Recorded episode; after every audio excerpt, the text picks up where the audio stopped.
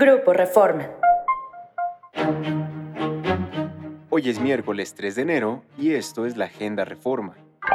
Nacional. A tres días, nadie sabe sobre 31 plagiados. Tres días después del secuestro de 31 migrantes en Reynosa, Tamaulipas, tanto el gobierno federal como el estatal aseguran no tener información sobre el paradero de las víctimas ni de la identidad de estas y de sus plagiarios. En cuanto a Grupo Senda, empresa a la que pertenece el autobús número 9570, del que el sábado se llevaron a 31 personas, de 36 que viajaban en él, se rehúsa dar información. Van con todo, jueces a urnas.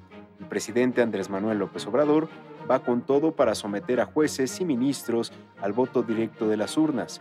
En su primera mañanera del año, el mandatario anunció que enviará la iniciativa lo más pronto posible, con la idea de que someter a jueces, magistrados y ministros a este voto directo en urnas y con el argumento de que solo siendo electos serán incorruptibles.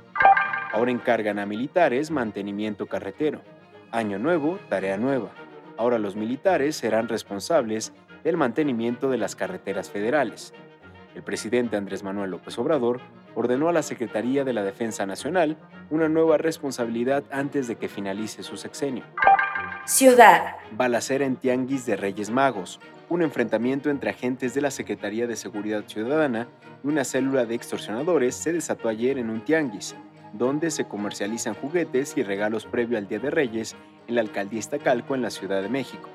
El saldo, dos presuntos criminales muertos, 10 personas detenidas y 7 lesionadas, entre ellas una menor de edad. Gente. Viene con fuerza.